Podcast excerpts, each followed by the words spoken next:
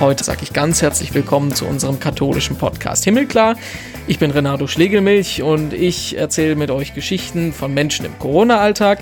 Das wisst ihr, das machen wir das ganze Jahr so. Wir machen es aber jetzt ein bisschen anders.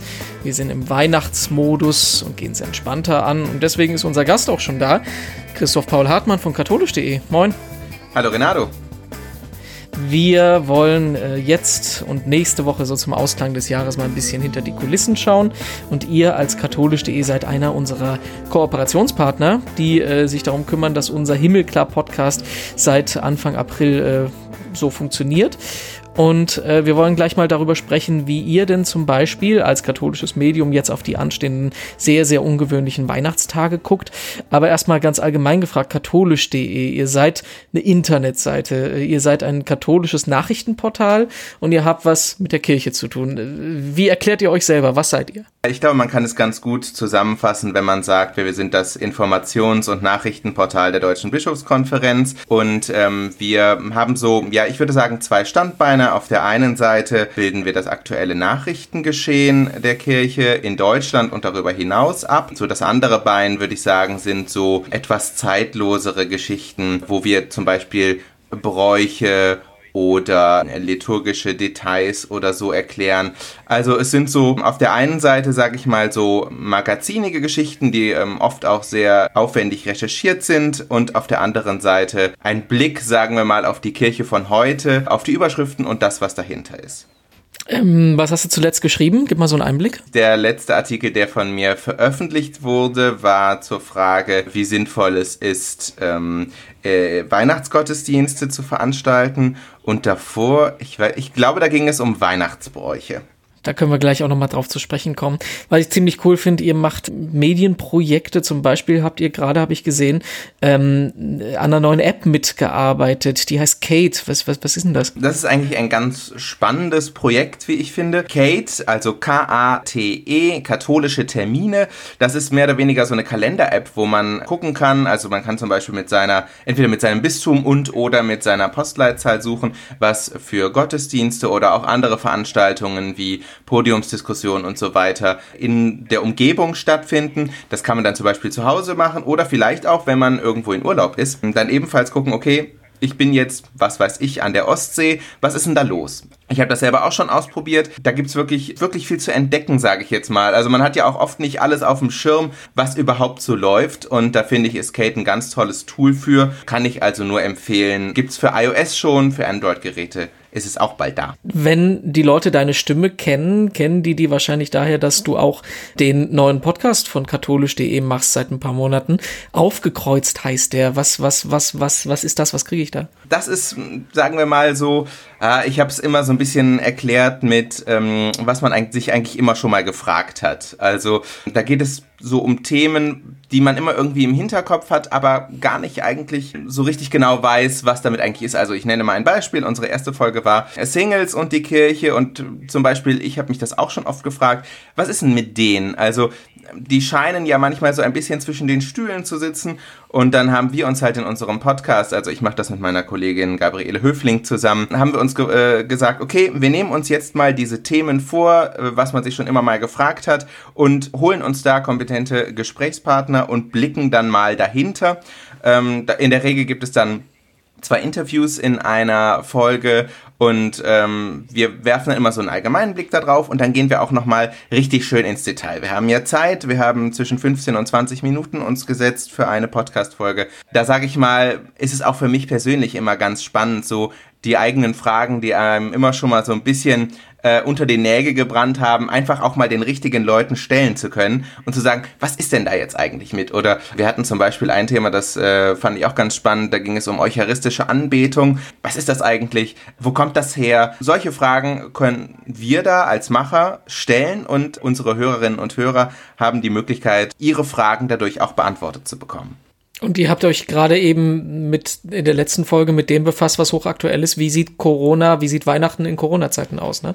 Richtig, das war nämlich auch was, wo ich dachte, Okay, das frage ich mich, das fragen sich bestimmt ganz viele andere Leute auch, nämlich wie es eigentlich mit Weihnachtsbräuchen aussieht. Also, ich sag mal, es gibt ganz viele Familien, da trifft man Bekannte an einem bestimmten Termin auf dem Weihnachtsmarkt zum Beispiel. Oder wir haben es ja auch schon gesehen bei so Geschichten wie St. Martin und so weiter, dass das in diesem Jahr ganz schwierig ist.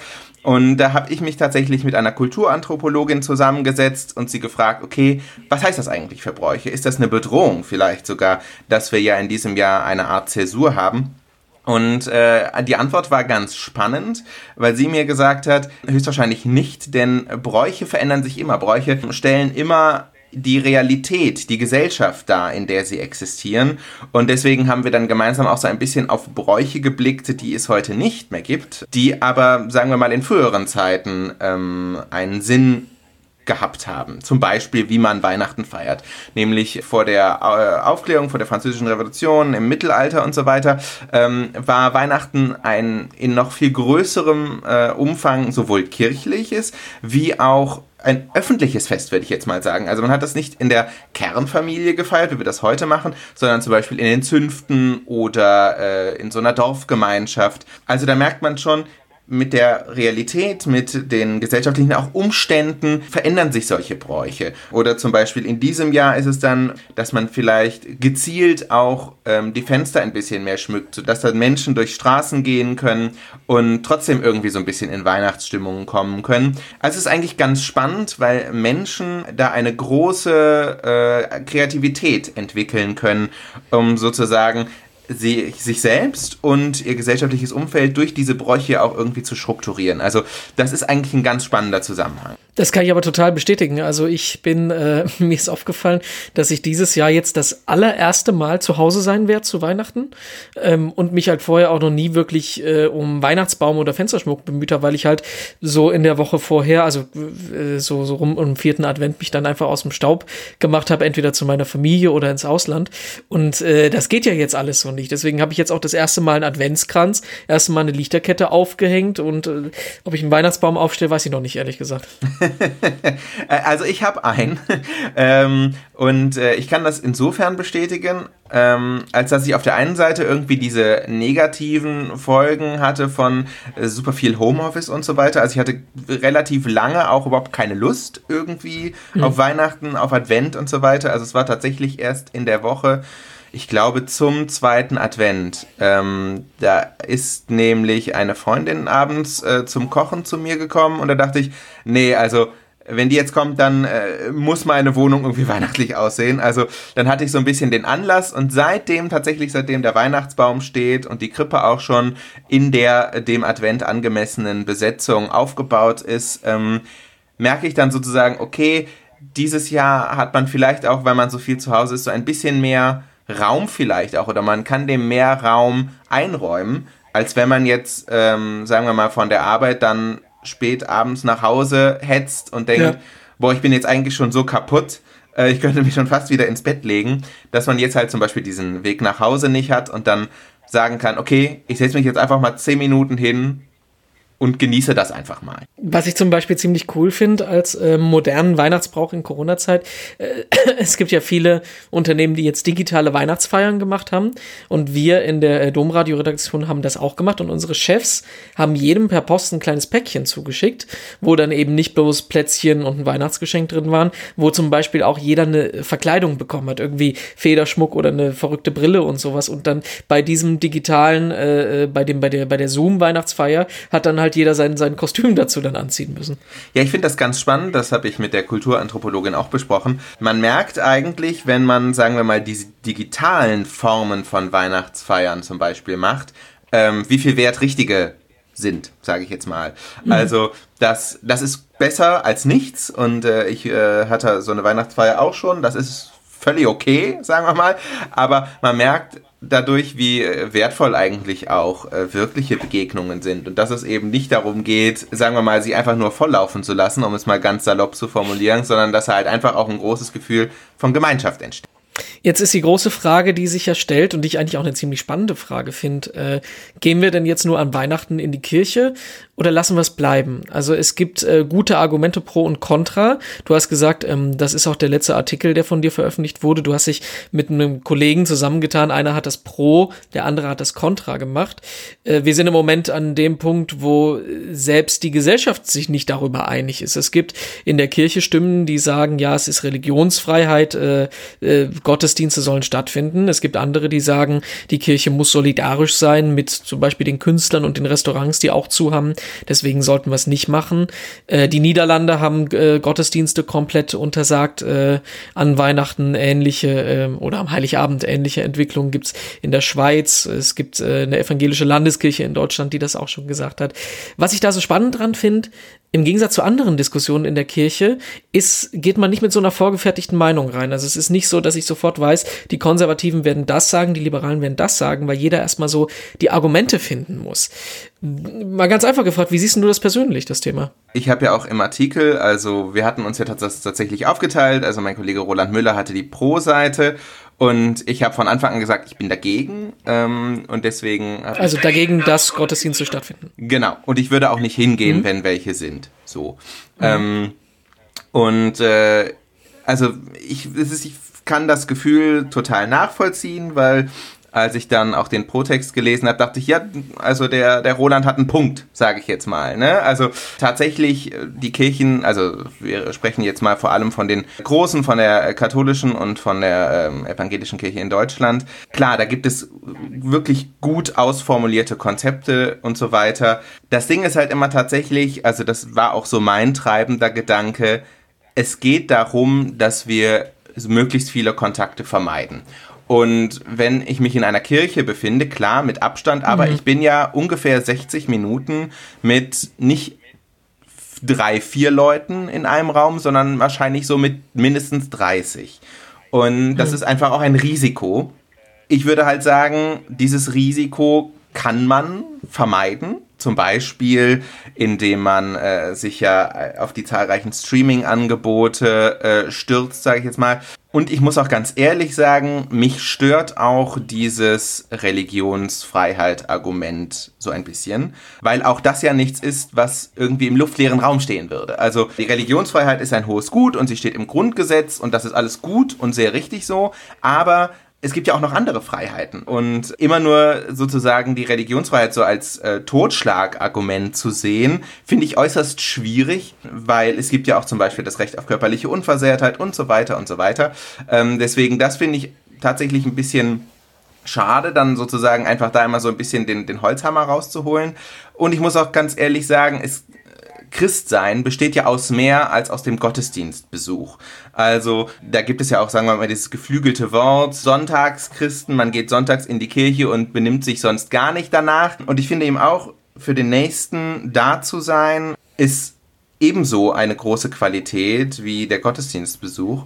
Und wenn ich zum Beispiel andere Menschen, meine Familie, äh, mich selbst schützen kann, indem ich halt diese Menschenansammlung vermeide, dann würde ich für mich entscheiden, das genauso zu handhaben. Also ich gehe da bei vielem mit. Ich habe einen ähnlichen Standpunkt, aber ich argumentiere jetzt mal trotzdem in die Gegenseite, dass wir uns hier nicht Natürlich, ich bitte ähm, darum.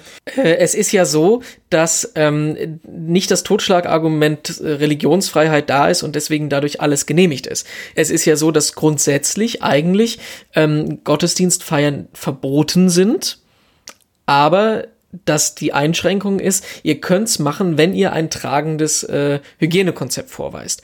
Und ähm, das muss man auch sagen, dass äh, die Hygienekonzepte der Kirchen ja wirklich so sind, dass zumindest äh, bei den großen Kirchen es keine großen Zahlen von Fällen gibt, die nachgewiesen werden können. Und jetzt kommen wir zu meiner meiner meiner eigentlichen Meinung. Ich finde, ähm, ich, ich gehe da ich gehe da vieles mit, aber ich finde einfach auf der anderen Seite die Keule Verbot sollte man nicht rausholen. Weil die Keule, einen Gottesdienst zu verbieten, ist nochmal ein ganz anderes Problem. Also ja, ich finde auch, man sollte Kontakte vermeiden. Ich sehe das auch so. Deswegen habe ich bei mir zum Beispiel Supermarkteinkäufe abgeschafft seit dem Frühjahr, weil ich einfach denke, wo kann ich die Zahlen von Menschen reduzieren, mit denen ich zu tun habe? Und ja, da würde Kirche auch drunter fallen. Aber wenn wir tatsächlich sagen, also ich finde halt, man sollte die Leute mehr davon überzeugen. Das haben ja auch, das haben ja auch ein paar Bischöfe und ein paar kirchliche Stimmen gesagt, an die Leute appelliert, wenn es euch so wichtig ist, Präsenz zu zeigen, im Gottesdienst da zu sein. Wenn euch das ganz wichtig etwas gibt, was ihr sonst nicht bekommen könnt, dann geht hin. Aber eigentlich appellieren wir an euch, bleibt lieber zu Hause. Das, das, das finde ich eigentlich so den, den Standpunkt. Ich finde halt, dass sozusagen diese jegliche Totschlagargumente da generell schwierig sind, aber ich finde ja. es halt auch ähm, wichtig immer zu sehen, dass sich das Glaubensleben ja eigentlich nicht nur im Gottesdienst bzw. Messbesuch niederschlagen sollte. Aber natürlich, es bleibt am Ende jedem selbst überlassen. Aber ich würde, glaube ich, also so sehr ich, äh, wie gesagt, dir, dir zustimmen würde, dass die Hygienekonzepte gut sind, ich würde es persönlich trotzdem nicht machen. Ja, ja, ja. Und im Endeffekt kann man es niemandem empfehlen und niemandem vorschreiben. Es ist einfach das, wo, glaube ich, jetzt jeder in den nächsten Tagen selber eine Entscheidung treffen sollte. Dann sag mir noch, äh, also natürlich, wer sich mehr dazu durchlesen will, kann bei euch auf der Seite den Artikel finden mit dem Pro und Contra und das empfehle ich auch sehr. Ähm, ähm, jetzt will ich aber von dir noch die Abschlussfrage beantwortet bekommen, die jeder beantworten musste dieses Jahr, äh, von Politikern über die Krankenschwestern, über die Bischöfe bis sonst wen. Jetzt bist du dran. Was in dieser ganzen Situation, die jetzt schwieriger scheint, als sie lange geschienen hat, was bringt dir Hoffnung? Da muss ich ganz ehrlich sagen, sagen, dass mir das Hoffnung bringt, was mir eigentlich immer Hoffnung bringt. Also ich muss ja ganz ehrlich einschränkend sagen, das, was ich so zurückstecken muss, ist relativ wenig. Also ich kann meinen Job ganz normal machen. Ich sitze halt nur nicht mit meinen äh, sehr geschätzten Kollegen in einem Büro, sondern zu Hause. Insofern, mein Leben hat sich jetzt nicht so großartig verändert. Deswegen sage ich auch, mir bringt halt ein großes generelles Gottvertrauen Hoffnung. Also, dass schon alles irgendwie wieder wird. Also, ich bin ja auch ein geborener Rheinländer und äh, gehe deswegen mit einem großen Grundoptimismus an jegliche Art von Dingen heran und sage mir, wir haben so viele Dinge schon geschafft, äh, wir werden auch das irgendwie hinbekommen. Ich bin fest davon überzeugt, dass wir wieder in eine Situation kommen, wo sozusagen dieser Druck, dieser auch äh, oft in der, diese Unsicherheit sich vielleicht nicht direkt völlig auflösen, aber doch so abschwächen wird, ähm, dass es, sage ich mal, wie so, wenn man sich in den Finger geschnitten hat, eine Wunde ist, sie so mit jedem Tag ein bisschen mehr verschwindet. Perfektes Schlusswort. Christoph Paul Hartmann, Redakteur bei katholisch.de, unter anderem zuständig für den Podcast Aufgekreuzt, den ich nochmal sehr empfehlen kann.